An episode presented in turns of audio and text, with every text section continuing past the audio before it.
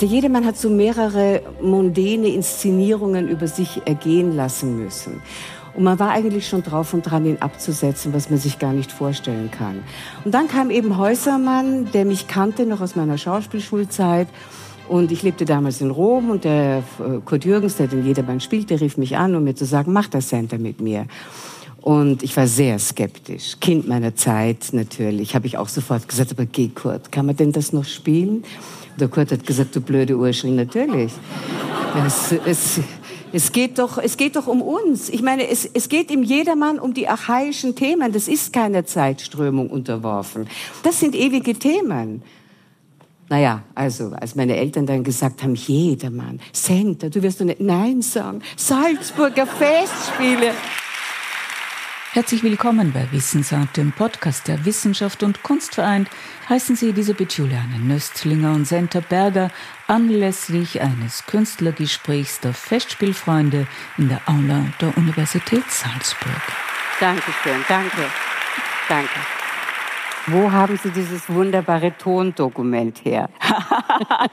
das kann ich Ihnen verraten. Das hat mir mein Kollege Hannes Eichmann ich schaue jetzt gerade, ob ich ihn sehe aus meiner Salzburger Zeit beim ORF. Ich habe eine ganz andere Stimme noch, oder? Ja, eine hellere, eine, eine, eine jüngere. Eine helle Stimme. ja. Sie wissen ja, 100 Jahre Salzburger Festspiele wurde groß da ist gefeiert. Es ausgegraben. Und da wurde ja. es ausgegraben. Ja, ja. War es eine schöne Zeit?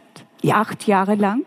Naja, also das mit den acht Jahren, das habe ich ganz. immer versucht zu korrigieren, weil ich habe 1979 im August meinen zweiten Sohn bekommen und habe tatsächlich im gleichen Jahr die letzte August-Vorstellung jedermann gespielt und dadurch hat sich eben dieser Eindruck ergeben, ich hätte das nahtlos acht Jahre lang gemacht. Es war aber nicht ganz so. Es ist auch nicht so interessant, weil äh, mich wundert immer die Frage oder die Behauptung, die quasi als Kompliment auch gemeint ist. Sie war die längste Bullschaft. Was heißt denn das schon, die längste? Also ich meine, das ist ja nur ein Quantitätsbegriff und kein Qualitätsbegriff.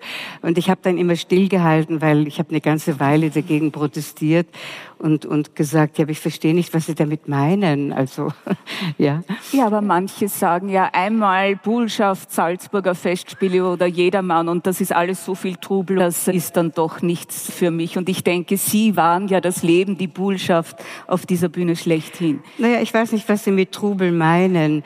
Natürlich hat sich jetzt in den letzten Jahren durch die Social Media alles vervielfältigt und sehr viel mehr Medien brauchen Futter.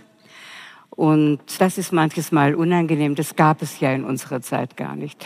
Es gibt ja nicht einmal von Kurt und von mir eine, eine Aufzeichnung, eine Fernsehaufzeichnung. Von Max Schell und mir auch nicht, glaube ich. Immer nur kleine mhm, Schnipsel. Ja. Die erste Aufführung, die tatsächlich gemacht worden ist, war da mit Brandauer. Und da hat es dann auch schon ganz andere Dimensionen angenommen. Aber ich fand es überhaupt nicht trubelig. Ich fand es toll. Äh, am Anfang tatsächlich habe ich meine Skepsis gehabt und habe die überwunden und habe es dann sehr genossen. Auch deshalb, weil ich ja damals selber jung war. Natürlich, wenn ich daran zurückdenke, ist es nicht nur die Zeit in Salzburg und der Jedermann und so. Ich war jung und ich war sehr gerne jung und denke auch gerne daran zurück. Ja. Sie sind ja dann so in die Rolle hineingewachsen, dass Sie manchmal auch ganz, ganz knapp zur Vorstellung gekommen sind.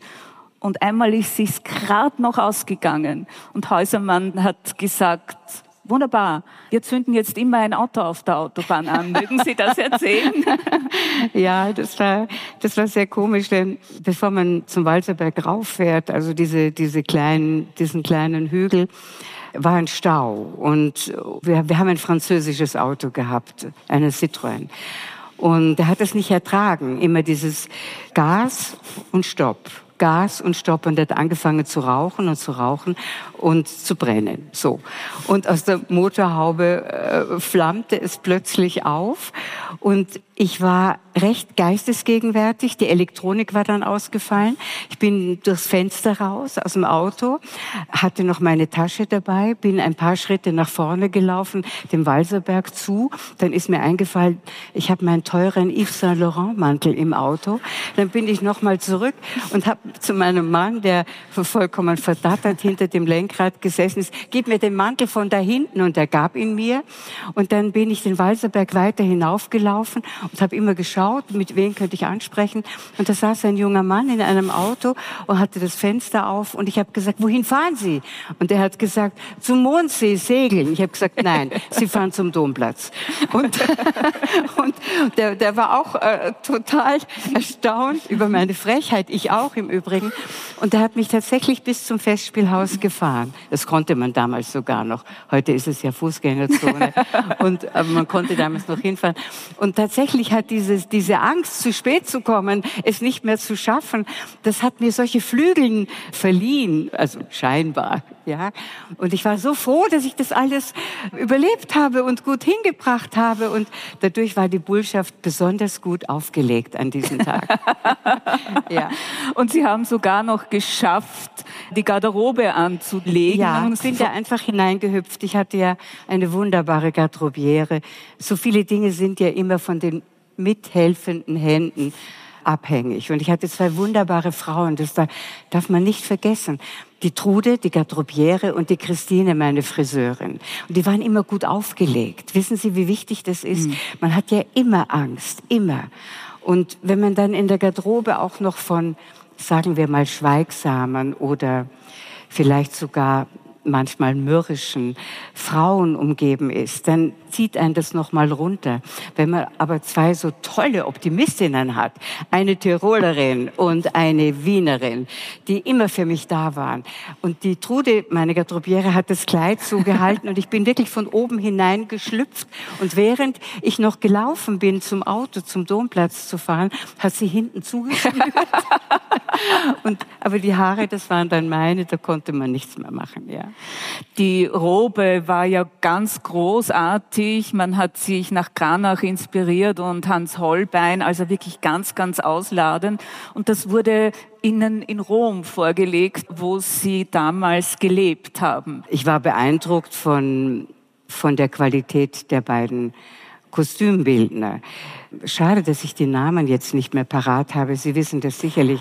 Colosanti. Ja, es waren, es war ein Italiener und ein Engländer, die äh, in einem wunderschönen alten Palast wohnten am, am ich glaube, Plaza di Argentina, glaube ich. Und die Treppen hinauf waren so breit, später hat man mir das erklärt, warum, die einzelnen Stufen waren so breit, dass Pferde hinauflaufen konnten in den ersten Stock. Das war ein, ein alter Palazzo aus dem 16. Jahrhundert.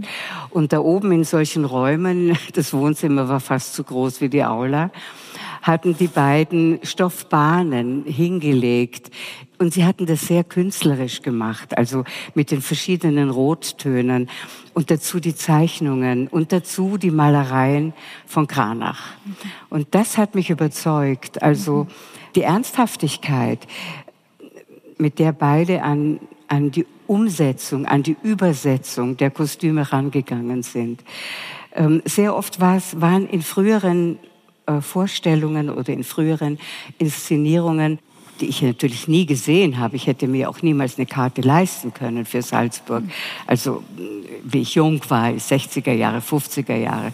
Aber sehr oft waren das so angedeutete Kostüme, die mehr mit dem Opernball zu tun hatten und auch die Frisuren waren so äh, ja gegenwartisiert. Okay.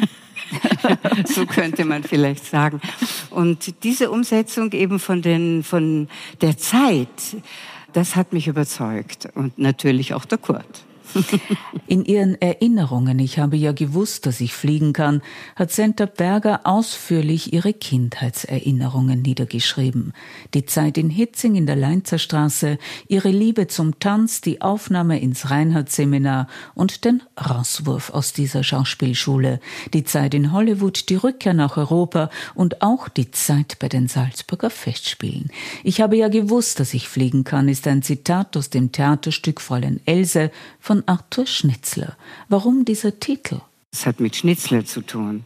Da hat ein Autor, ich glaube, er war damals 64 Jahre alt, äh, in der Ich-Form eines jungen 18-jährigen Mädchens beschrieben, was geschieht in der Doppelmoral der österreichischen Monarchie oder besser gesagt, was geschieht in der Zeit, in der eine Gesellschaft so offen Doppelmoral gelebt hat. Und wie er das beschrieben hat, das ist so meisterhaft und so anrührend und genau. Äh, man sagt ja, sein Vorbild zu Fräulein Else wäre seine eigene Tochter Lilly gewesen. Und es mag sein, dass er sich so manches von seiner Tochter abgehört hat, nachgehört hat. Und äh, das ist einfach ein Stück Literatur, an dem kann man nicht vorbeigehen, egal ob man eine Frau ist oder ein Mann. Und ich konnte es eben auch äh, sogar lesen und öffentlich lesen und tue es immer mhm. noch, was eigentlich ein Wagnis ist, weil ich bin ja jetzt über 80. Und eine Erzählung zu lesen, in der ein weibliches Ich, ein 18-jähriges spricht, das ist vielleicht kühn. Aber ich weiß, dass ich es jetzt erst so ganz tief verstehe. Sie sind mit Lesungen hier in Salzburg bei dem Salzburger Festspielen im heurigen Sommer, lesen aus Simone de Beauvoir, das andere Geschlecht. Wann sind Sie politisch geworden in ihrem Denken. Sie sind bis 1969 in Amerika gewesen, in Los Angeles, haben dort noch einmal mit ihrem Mann versucht, Fuß zu fassen, nach einem großen Erfolg und nach einigen Schwierigkeiten was Sie im Buch 2007 beschreiben. Ihr Mann, der hätte bei einem Forschungsauftrag äh, mitmachen können, Forschungsvorhaben mitmachen können über Marihuana, immer am Puls der Zeit sind. Jetzt mit dem anderen Geschlecht. Sie lesen Simone de Beauvoir. Und die MeToo-Debatte ist auch eine Debatte und Sie haben das schon wesentlich früher aufgegriffen. Sind Ihnen politische Themen der Zeit wichtig? Naja, also die große Erschütterung meiner Generation ist, war der Vietnamkrieg. Und in der Zeit, in der die Medien, also das Fernsehen hauptsächlich über den Vietnamkrieg berichtet hat, habe ich in Amerika gelebt. Man konnte da gar nicht anders als politisch eingestellt sein. Ähm, ich mit meinem Mann drüben Fuß fassen wollte, Nein, eigentlich nicht, aber tatsächlich war mein Mann eingeladen, an einem Forschungsprojekt teilzunehmen und er hat auch daran teilgenommen. Da ging es darum, dass eine Gruppe von ich wollte gerade sagen Akademikern, also das hört sich jetzt so komisch an, aber sagen wir mal eine gewisse elitäre Gesellschaftsschicht hat den Staat Kalifornien verklagt, er möge beweisen, dass Marihuana äh, von einer anderen oder größeren Gefährlichkeit ist als Alkohol. Das war die Klage. Ja, die ist formell eingereicht worden. Und der Staat Kalifornien hat also ein großes Forschungsprojekt ins Leben gerufen mit sehr vielen Nationalitäten, unter anderem eben auch mein Mann, der wissenschaftlich gearbeitet hatte als Mediziner in Deutschland über Gehirntumore und ihre Maskeraden. Das war seine Doktorarbeit und die war bekannt und so wurde er eingeladen. Ich war schon in Amerika und er kam. Und interessanterweise äh, ist dann tatsächlich bei diesem Forschungsprojekt das Resultat gewesen, dass Marihuana nicht gefährlicher als Alkohol ähm, ist. Es hat natürlich den gleichen die gleiche Gefährdung durch Missbrauch selbstverständlich. Aber es ist trotzdem nicht erlaubt worden aus einem sehr speziellen amerikanischen Grund. Während Alkohol eine aggressive Wirkung hat, zeitigt Marihuana eine passive Wirkung, eine Art von Lethargie. Und das, so hat der Staat Kalifornien argumentiert, wäre entgegen dem amerikanischen Spirit. Wir sind Neighbors, wir sind füreinander da. Wir sind eine Community. Das ist noch der Gedanke aus der frühesten Gründerzeit. Ja.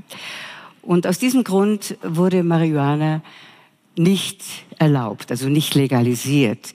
Heute ist es so ähnlich, wie man es jetzt in Deutschland vorhat, was ich im Übrigen ganz schlecht finde, dass eben kleinere äh, Dosen erlaubt wären und dass man äh, irgendwie ein Mitglied in einem Club sein muss, damit man das kaufen kann. Also das äh, ist so ein komisches, noch nicht ausgegorenes Gesetz und alle Mütter, die Kinder gehabt haben in den 70er, 80er Jahren, wissen, dass die Kids, wie man sagt, sehr schlau sind, um an das Zeug ranzukommen. Die brauchen, brauchen das alles nicht, in einen Club einzutreten und dann den älteren Bruder vorschicken, dass der nachkommt. Also das ist äh, noch nicht ganz, finde ich, durchdacht. Welche Frage noch? Das andere Geschlecht. ja, das ist erstaunlich, weil Simone de Beauvoir hat äh, das andere Geschlecht 1947 geschrieben. Und nun, da ich die Texte sehr gründlich und, und oft und immer wieder gelesen habe, kann man es gar nicht fassen, dass sie das 1947 geschrieben hat. Und dass so vieles davon immer noch wahr ist und immer noch da ist und immer noch diskutiert wird. Und das ist das Aufregende am anderen Geschlecht. Ich, ich kann nur jeden Mann, nicht jeder Frau, nur jeden Mann empfehlen, dieses Buch zu lesen und äh, sich daran zu emanzipieren, wenn er nicht schon emanzipiert ist. Ja, und ähm, natürlich hat sich seitdem auch sehr viel geändert, aber nicht so viel, wie man denkt. Das ist doch ewig lange her. Wie lang denn? 70 Jahre ja. oder sowas. Hat es sich gelohnt, sich politisch zu engagieren? Lohnt sich Einsatz oder wiederholen sich die großen Themen immer wieder bleiben ungelöst für neue Generationen? Müssen sich Frauen immer wieder emanzipieren oder hat sich das Geschlechterverhältnis, wie Sie in einem Zeitinterview auch einmal gesagt haben, verändert? Beides, finde ich. Themen wiederholen sich, selbstverständlich. Es kommen neue neue Generationen, andere Generationen, die vieles von Anfang an wieder erlernen müssen und erfahren müssen und sich nicht nur auf die Erfahrungen der Älteren verlassen wollen, auch wenn sie es könnten. Aber ich finde, es lohnt sich, eine Meinung zu haben. Man muss damit ja nicht in die Öffentlichkeit gehen. Das habe ich ja auch nur dann getan, wenn meine Meinung gefragt worden ist. Also ich gehöre ja nicht zu den Politikerinnen, die Meinungen aufgreifen und Meinungen machen. Aber wenn ich gefragt werde, habe ich eine Meinung, das stimmt. Und ähm, ich erlaube mir, die auch zu sagen und auszudrücken. Und, und oft liege ich selbstverständlich auch vollkommen daneben. Aber ich habe eine Meinung. Das, glaube ich, ist wichtig. Und, und gerade eben Menschen, die sagen, ähm, na, ich bin unpolitisch. Das sind die Menschen, die versäumen, ihre Beeinflussung geltend zu machen, soweit man sie überhaupt geltend machen kann.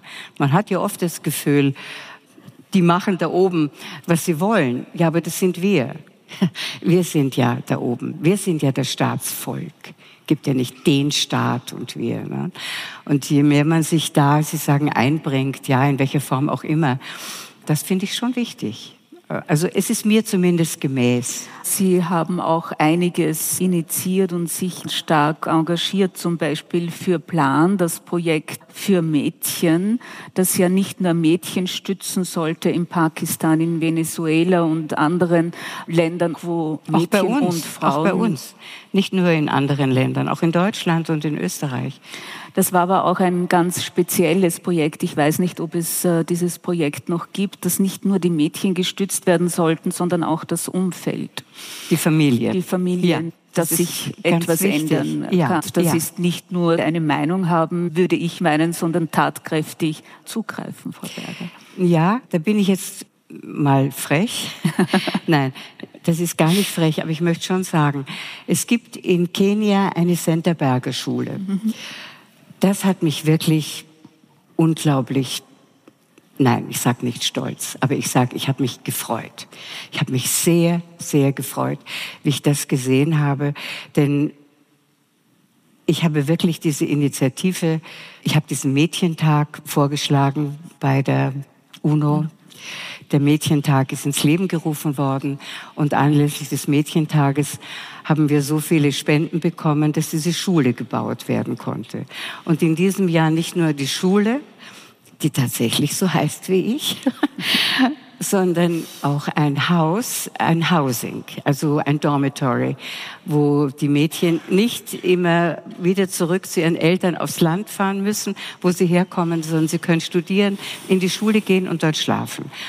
Und das entsteht, ja, wenn man, wenn man, wenn man das wagt, ja, wenn man sagt, ich mache das jetzt. Äh, äh, ist das wirklich eine gute Idee? Wenn sie so gut ist, hat die, hat die Idee nicht schon jemand anderer auch gehabt? Nein, wir haben die Idee gehabt. Also die Organisation Plan international und ich, weil ich habe eben gesehen, dass Frauen, wir waren in Nepal und, und haben gesehen, dass die Mädchen nichts gelten.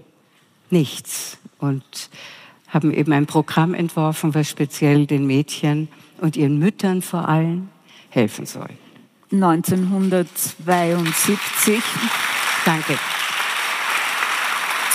Waren Sie im Wahlkampf für Willy Brandt und 2012 wurden Sie Delegierte der SPD für den Präsidentschaftswahlkampf. Wie wichtig war Ihnen dieses Engagement? Würden Sie sich heute noch einmal für eine Partei ins Zeug legen? Also eigentlich würde ich mich lieber für ein Projekt engagieren als für eine Partei. Ich habe mich auch nicht für die SPD damals. Äh, bin ich eingeladen worden von der SPD in Deutschland? Das weiß ich gar nicht. Das werden, ich denke ja. Ja, okay, gut. Schön. Ich war ja in der Willy Brandt-Initiative, weil der Willy Brandt mich zutiefst beeindruckt hat. Und ich war auch in der Initiative, Wahlinitiative für Bruno Kreisky aus den gleichen Gründen. Mhm. Das waren eben Politiker, die aus der Politik kamen und ein ganz anderes Verständnis gehabt haben, das nicht immer gleich erkannt worden ist. Gerade wenn ich jetzt an Willy Brandt denke, und an sein, sein Osterweiterungsengagement, das damals von den anderen Parteien wirklich niedergemacht worden ist. Ja, da habe ich mich sehr gerne engagiert, weil ich davon überzeugt war. Ich sehe jetzt so viele Politiker, die aus einer ganz anderen Richtung kommen, zumeist aus der Wirtschaft oder ähm, aus der Anwaltschaft die in meinen Augen ein ganz anderes Verständnis äh, für Politik haben als noch vor, ja, sagen wir mal, zu Brands und Kreiskis Zeiten. Ja, aber ich würde mich heute nicht mehr für eine Partei engagieren, jederzeit aber für ein Projekt, was eine Partei vorschlägt und das mir einleuchtet. Sie haben sich seit Anbeginn Ihres Lebens mit Kunst beschäftigt. Als Vierjährige haben Sie bereits Ihren Vater, der Komponist war, begleitet, haben Lieder gesungen. Sind Sie in Ihren Beruf hineingeboren oder gab es irgendwann einmal eine ganz konkrete Entscheidung, das will ich jetzt machen? Ja, es ist schwierig. Äh, für mich ist es schwierig, die Dinge noch einmal zurückzuverfolgen, weil es scheint mir, als hätte ich immer Schauspielerin werden wollen. Aber wenn ich es recht erinnere, war es so, dass ich sehr früh Ballettunterricht hatte und zwar sehr ernsthaften Ballettunterricht, also nicht so in einer privaten höheren Tochter-Tanzschule, sondern in der Akademie für Darstellende Kunst in Wien. In meiner Familie gab es eine Tänzerin, die meinen Eltern das empfohlen hatte, dass wenn sie schon tanzen will, dann gibt ihr eine ordentliche, anständige Ausbildung. Und die habe ich dann gehabt. Mm, ich wollte also Tänzerin werden. Ich habe zufällig in einer Schuhschachtel kürzlich erst Briefe von meinem Vater an mich gefunden. Das heißt, ich wusste, dass sie in dieser Schachtel sind, aber ich hatte sehr lange nicht den Mut, sie aufzumachen und zu lesen. Und da schreibt mein Vater mir einen Brief nach Italien, wo ich mit dem Landschulheim verschickt war. So sagte man das ja früher. Die österreichischen Kinder haben ja diese zwei Monate Ferien und die meisten Eltern wissen nicht, was sie mit den Kindern machen sollen, zwei Monate lang. Meine Eltern waren beide berufstätig, also äh, sind sehr viele Kinder im, entweder vier Wochen im Juli oder vier Wochen im August äh, in ein Landschulheim geschickt worden. Und meistens war das sehr schön. Man hat viel geweint vor Heimweh, natürlich, aber es war trotzdem sehr schön. Und mein Vater hat mir einen Brief geschrieben und daran habe ich erkennen können, wie ernst es mir war und wie ernst es ihm war. Und er schreibt, Senta, achte auf dich, denke an deine Kunst. Es hat mich so berührt, wie ich das gelesen habe, dass er mich so ernst genommen hat. Und also er wollte, dass ich diesen Beruf der Tänzerin ergreife. Ja, und dann ist die Pubertät über mich hergefallen, wie eine Krankheit, die ich nicht als Krankheit erkannte. Und da habe ich eigentlich alles hingeschmissen. Ich habe den Klavierunterricht abgebrochen mit 15. Ich habe kurz vor meinem 16. Geburtstag aufgehört, in die Akademie zum Training zu gehen. Ich saß nur noch im Kino. Ich habe nur noch geraucht, Smart, Memphis. Ich habe äh, nur Espresso getrunken. Also habe den Verstand verloren für die für diese Zeit. Also bestimmt so zwei drei Jahre. Meine armen Eltern. Ich denke oft daran, wie meine Kinder dann, meine eigenen Söhne in, in die Pubertät kamen und ich so verzweifelt war manches Mal. Da lebte meine Mutter bei uns. Und oft habe ich mich beklagt und gesagt, weißt du, und jetzt kann ich aber wirklich nicht mehr und schau mal und was sie machen. Und meine Mutter sagte nur, Sente, ich bitte dich, du warst doch viel schlimmer. und, und das, war, das hat mich getröstet. Ja, und ich wollte eben dadurch, dass ich plötzlich so ganz anders mich empfunden habe und gedacht habe und im Kino war und wirklich jeden amerikanischen Film gesehen habe, habe ich mir gedacht, ich versuche das auch. Ich möchte auch Leute berühren und man hatte so einen gewissen Exhibitionismus als junger Mensch. Man möchte gerne aufzeigen und sagen, seht her, ich bin hier. Die Verwirrung der Gefühle ist ja unglaublich, was, was da alles passiert. In einem und mit einem. Ja, und dann habe ich eben den Mut gefasst und, und habe mir gedacht, ich versuche es im Reinhardt-Seminar. Und so kam ich dann eigentlich ziemlich schnell zur Schauspielerei. Und haben das Reinhardt-Seminar dann äh, für ein Filmangebot sein lassen? Ja, ich habe gedacht, ich kann mich durchmogeln. Ich kann mich durchschwindeln. Und äh, es war ähm, eine Katastrophe natürlich, weil ich glaube, ich muss es jetzt nicht ausführlich erzählen, oder? Nein. Nein. Nein. Also ich habe tatsächlich eine, eine, eine winzige Rolle angenommen in einem amerikanischen Film und das war natürlich verboten. Man wollte ja die Studierenden schützen vor falschen Entscheidungen, solange sie äh, so jung waren. Hm. Ich war die Jüngste, ich war gerade mal 16 geworden. Und ich habe ohne Erlaubnis äh, diese, diesen Film gemacht und äh, auch des Geldes wegen natürlich. Das war ja auch ein ganz wichtiger Faktor. Wenn man gar nichts hat, dann will man ein bisschen was haben. Und wir hatten eigentlich damals alle nichts und es war schon gut auszuhalten, weil ja, wir haben halt äh, alle improvisiert und es ging auch. Und äh, ja, ich habe halt gedacht, das merkt man irgendwie nicht. Ich kann den Film machen und im Seminar bleiben. Aber ich bin dann rausgeflogen und auch zurecht und habe dann aber ziemlich schnell durch die Hilfe einer Schauspiellehrerin, die an mich geglaubt hat, die Susi Nicoletti, habe ich ein Vorsprechen bekommen im Theater in der Josefstadt und dann kam ich kurz nach meinem 17. Geburtstag ans Theater. Und da habe ich alles gelernt. Auch das Erwachsenwerden, langsam. Es hat Ihre Karriere also nicht beeinträchtigt, dass Sie das Reinhardt-Seminar nicht abgeschlossen haben. Ganz im Gegenteil.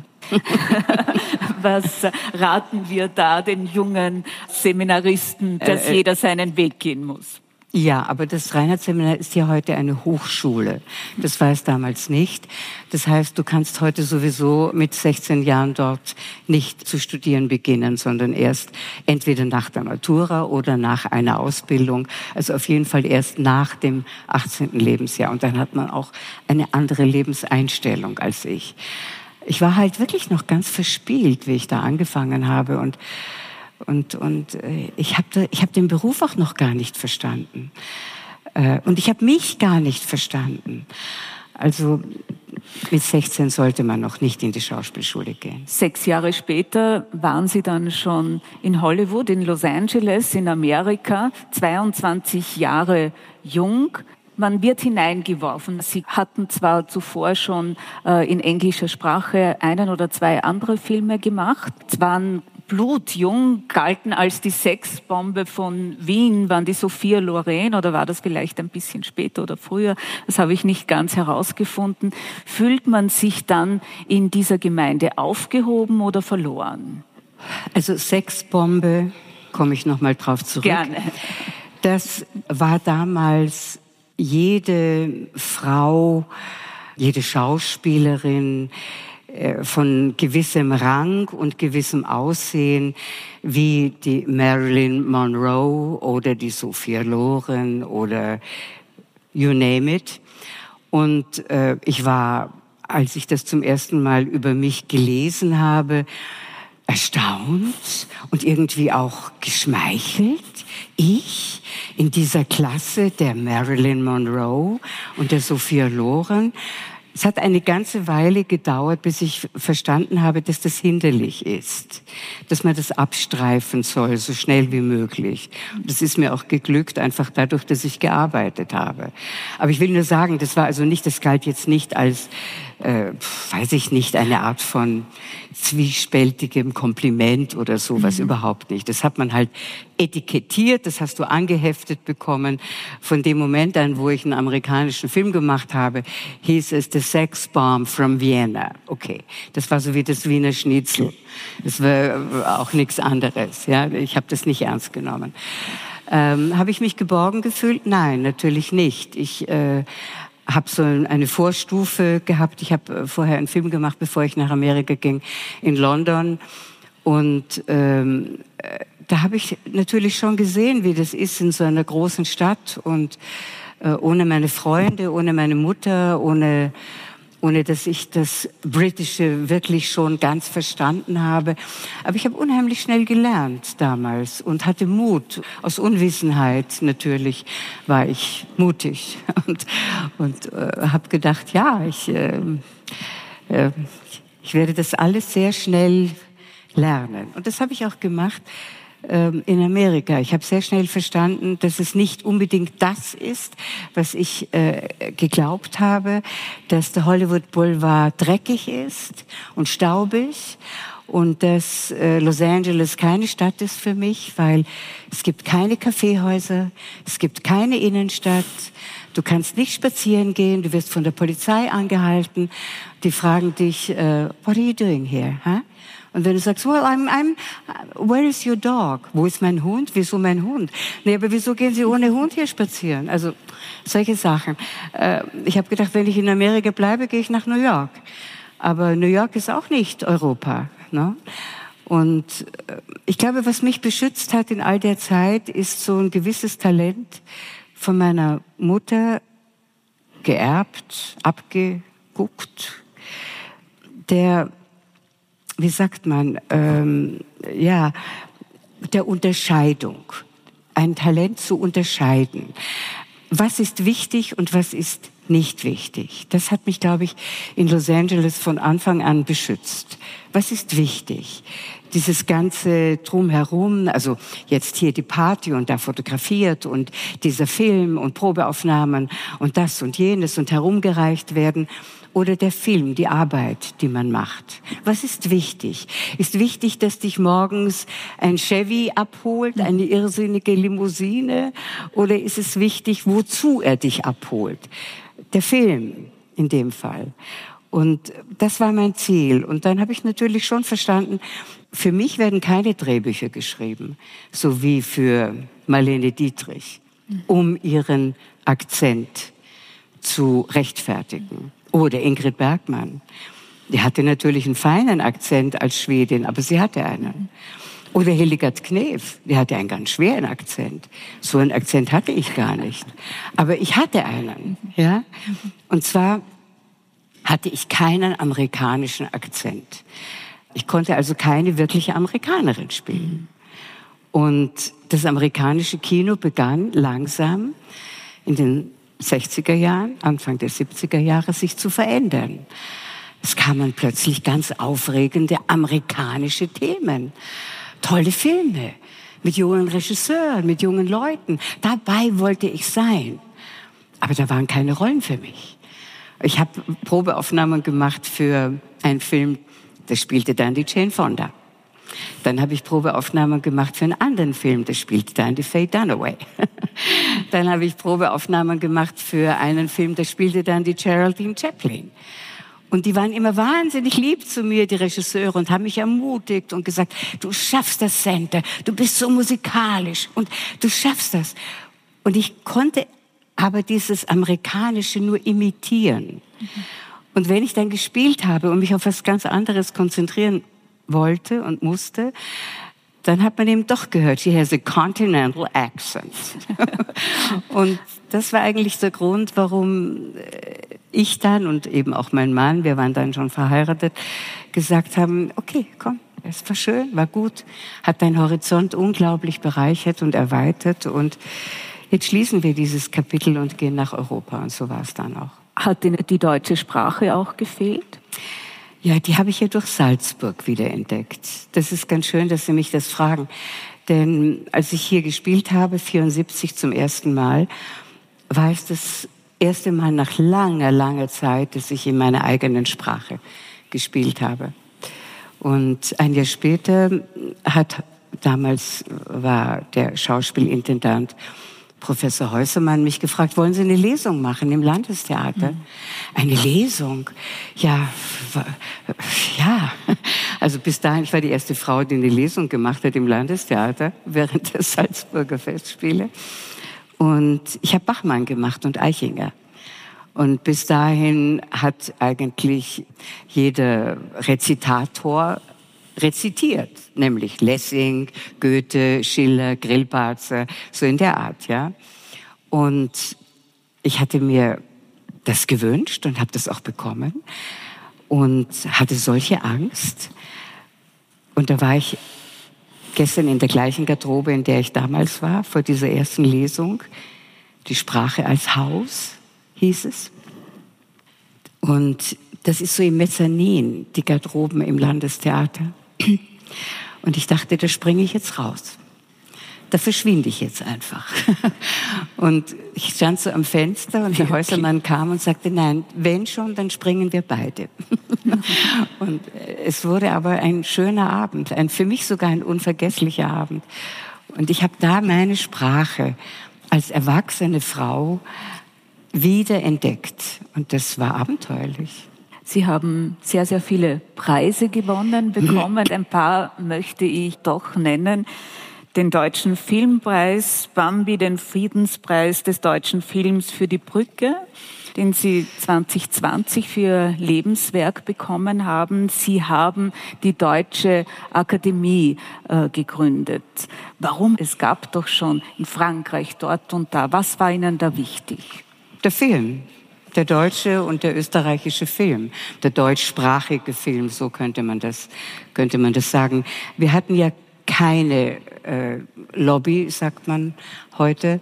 Wir waren uns eigentlich fremd. Es gab diese Gruppierungen in den Hauptstädten. Es gab eine Wiener Blase, eine Kölner Gruppe. Die in Hamburg haben sich gekannt und die in München auch. Aber wir kannten uns gar nicht untereinander. Und wir dachten, zusammen sind wir stärker und wir können unsere Ziele besser formulieren. Und wir wussten eigentlich gar nicht ganz genau, wie das geht, eine Akademie äh, in dem Sinne, weil diese Akademie, die Deutsche Akademie, hat gewisse Preise, Preisgelder, das klingt nicht schön, aber es ist nützlich, zur Verfügung. Das heißt, dieser Filmpreis in Deutschland ist ausgelobt worden vom Ministerium für Kultur und Wissenschaft und wird verliehen vom Innenministerium. Und äh, bis zur Gründung der Filmakademie in Deutschland hat es eine Jury gemacht von Parteigängern, also CDU, SPD, FDP, die beiden Kirchen, Kinobesitzer und ein Künstler. Das war dann meistens ein Regisseur oder ein Schauspieler. So. Und die waren so, also diese Jury zusammengesetzt gewesen von diesen Leuten. Und die haben dann darüber entschieden, wer bekommt 700.000 D-Mark damals noch. D-Mark für den besten Film. Zur Verwendung eines nächsten Films. Und wir haben gesagt, wir möchten das gerne selber entscheiden. Und das ist sehr angreifbar, weil die anderen Akademien in Spanien und in Frankreich, also unser Vorbild war die British Academy in London. Die haben diesen Bonus nicht, aber sie haben den Bonus des Kinos. Und besonders in, in, in England ist es so, dass durch die englische Sprache der Film eine sehr große Chance hat, äh, in Amerika zu reüssieren, aber auch in Indien. Überall, wo Englisch eben gesprochen wird. Und Englisch ist eben die Weltsprache. Ja, so ist das. Und da hatte man als deutschsprachiger Film äh, Schwierigkeiten. Und das war, weil die deutsche Filmwirtschaft ja tatsächlich auch noch vor 20 Jahren, ähm, ist gerade mal 20 Jahre her, äh, ziemlich am Boden lag, haben wir gedacht, wir können hier neue Farben, etwas Lebendiges hineinbringen durch Diskussionen, Auseinandersetzungen, äh, Zusammenhalt auch. Und so haben wir diese Akademie gegründet, die tatsächlich äh, immer noch an diesem einen Punkt, Punkt angreifbar ist, dass wir nun diese Preise vergeben an unsere Kollegen und diese Preise sind gekoppelt mit Preisgelder.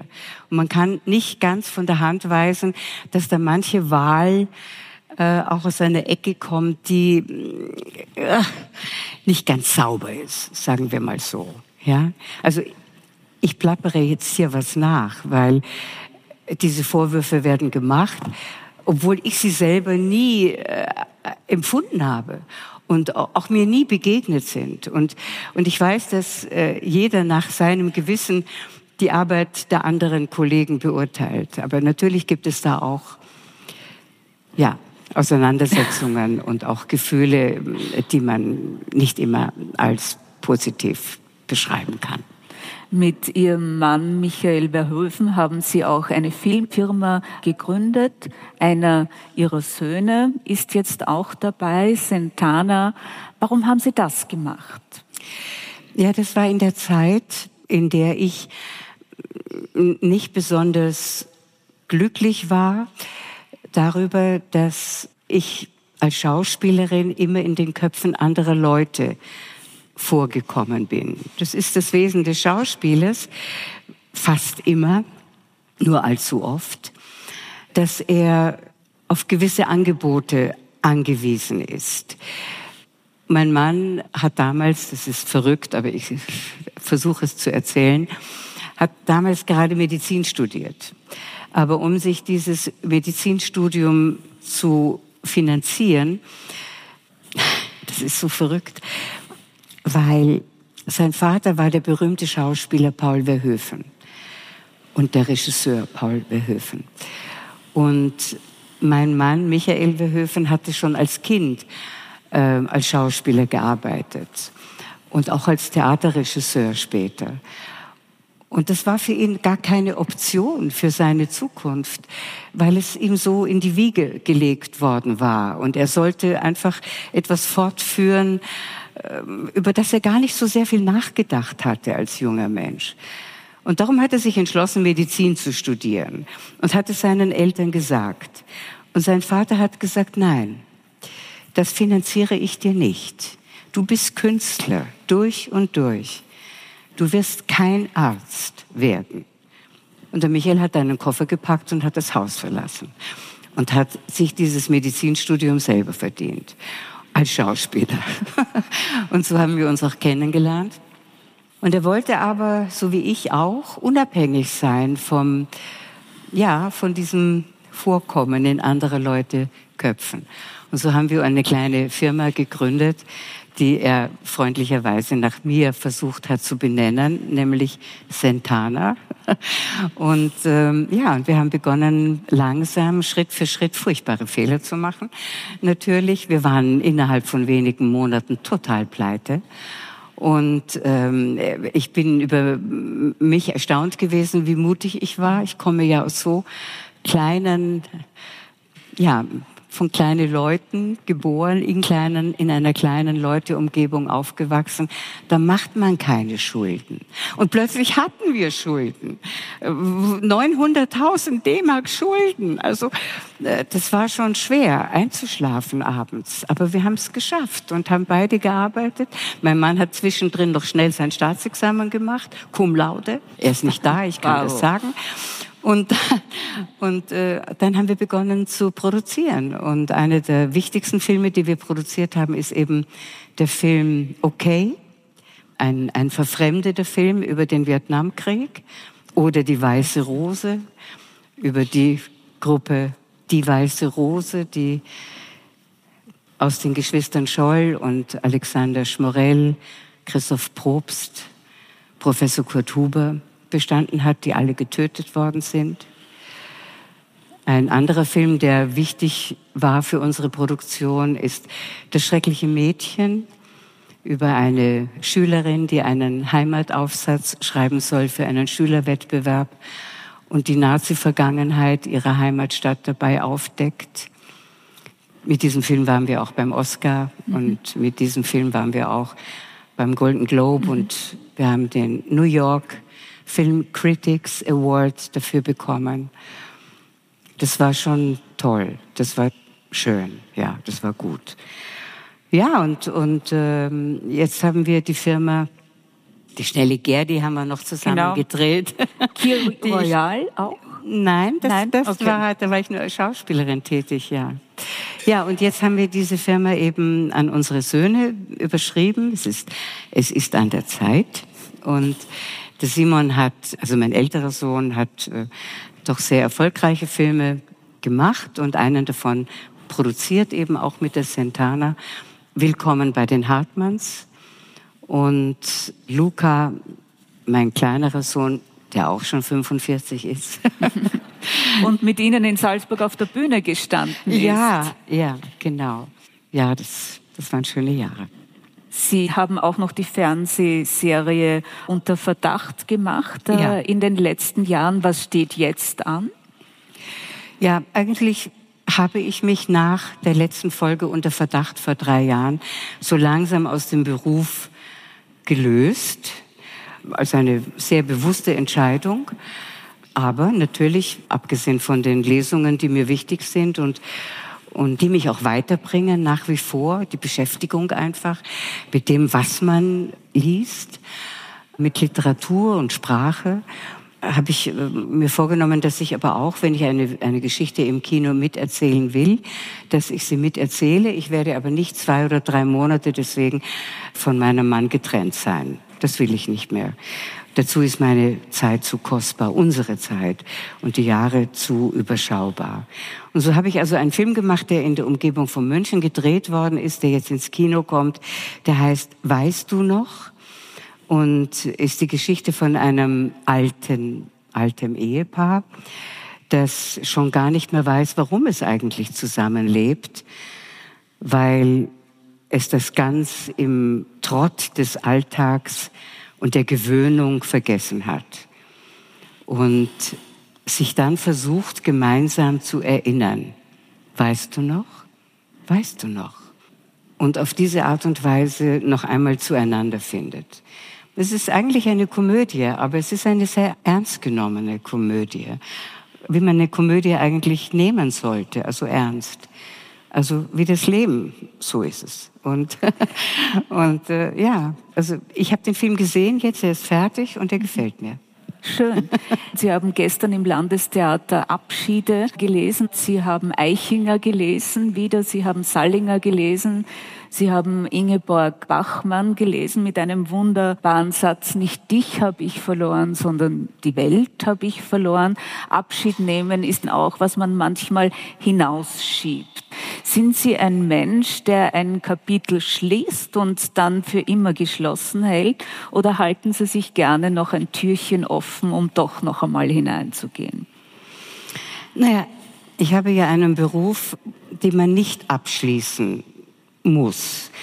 Ähm, weder mit 63 Jahren wird man in Rente geschickt, noch mit 65 Jahren, so wie mancher erfahrener Chirurg in einem städtischen Krankenhaus, der mit 65 sein Besteck weglegen muss, obwohl er vielleicht äh, der bessere Chirurg ist oder der bessere Menschenkenner sogar ist als Arzt, als der Junge, der ihm nachfolgt.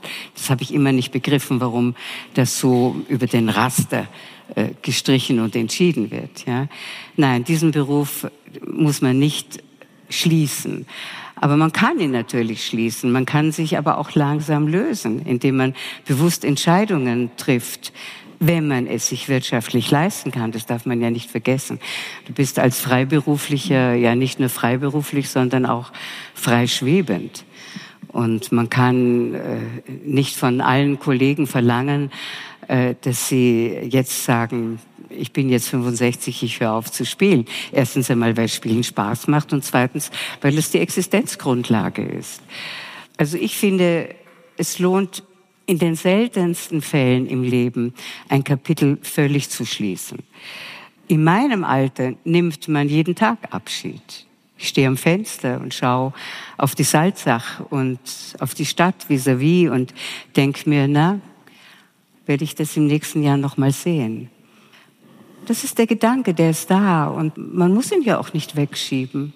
Man muss dieses Kapitel ja auch gestalten und auch aushalten. Und wenn man es gestaltet, kann man es auch aushalten. Und auch wenn man drüber reden kann, kann man es aushalten.